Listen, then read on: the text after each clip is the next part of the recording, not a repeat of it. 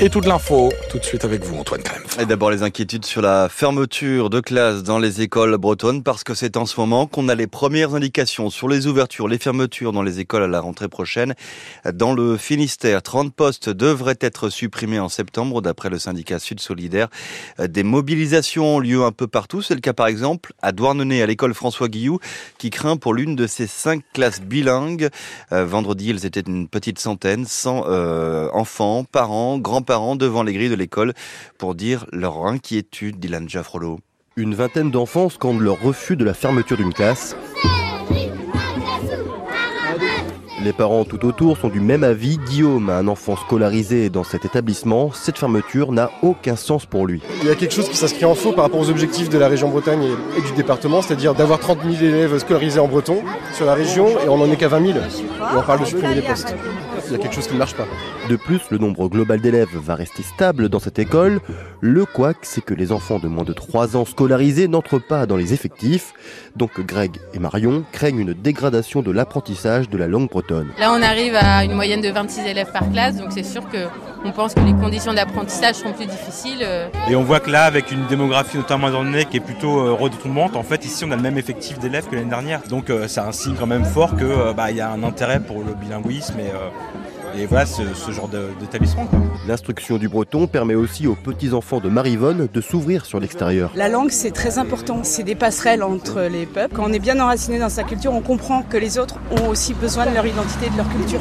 De son côté, la mairie est entrée en contact avec l'inspection académique pour empêcher la fermeture de cette classe. Et on devrait savoir hein, quelle classe ferme ou non le 13 février prochain à l'occasion d'une réunion à la direction départementale de l'académie à Quimper. La crise des agriculteurs et des routes toujours fermées à la circulation ce lundi du côté de Carré ou Carvignac et les premières mesures qui rentrent euh, également en vigueur après les promesses du gouvernement, notamment sur le remboursement d'une partie euh, du GNR, le gazole non routier. D'autres mesures devraient entrer en vigueur dans les prochains jours, notamment sur la suspension du plan Ecofito.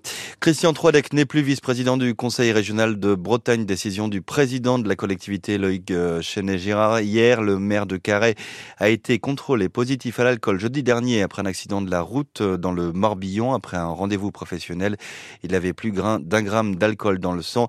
Euh, Christian Troidec qui était chargé notamment des langues de Bretagne et des Bretons du monde au sein de l'exécutif régional.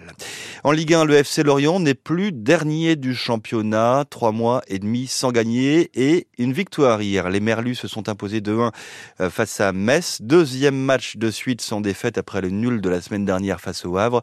Ça commence à ressembler à une petite embellie pour le FCL, Laurent Piloni. 4 points en deux matchs, le FC Lorient s'est remis dans le sens de la marche pour rester en vie dans ce championnat de Ligue 1. La victoire à Metz ce dimanche est avant tout celle du collectif qui a mis en lumière l'apport des recrues de ce mercato hivernal, comme le confirme le capitaine lorientais Laurent Abergel. C'est un bol d'air frais, c'est très fort. Dès les premiers entraînements, on a senti que voilà, ça nous apportait quelque chose et c'est bien, c'est bien pour la suite. Et ça amène tout le monde après à, se remettre au niveau et ça fait une belle équipe tous ensemble et on est content pour eux, on est content pour nous, ça nous fait énormément de bien. On est content quand ça marche directement pour les recrues, c'est top. Des recrues qui apportent et s'intègrent rapidement, le FC Lorient en avait besoin pour continuer à lutter. À l'image de Bamba, buteur la semaine dernière face au Havre et du premier but hier à Metz, et Katseris, auteur du but victorieux en Moselle. Mais si le FC Lorient retrouve des couleurs, il ne doit pas se laisser griser par cette espèce d'euphorie, souligne Laurent Abergel. Il ne faut pas s'enflammer non plus. On a gagné juste une place. Euh, on se focalise bien sur nous-mêmes et bien faire les choses. On a repris nos bases.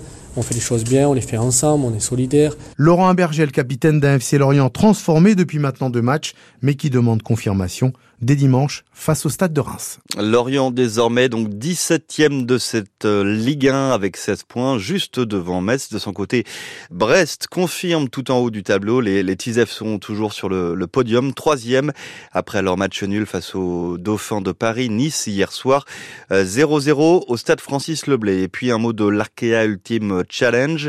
Et Charles Caudrelier qui est toujours largement en tête de la course en solitaire.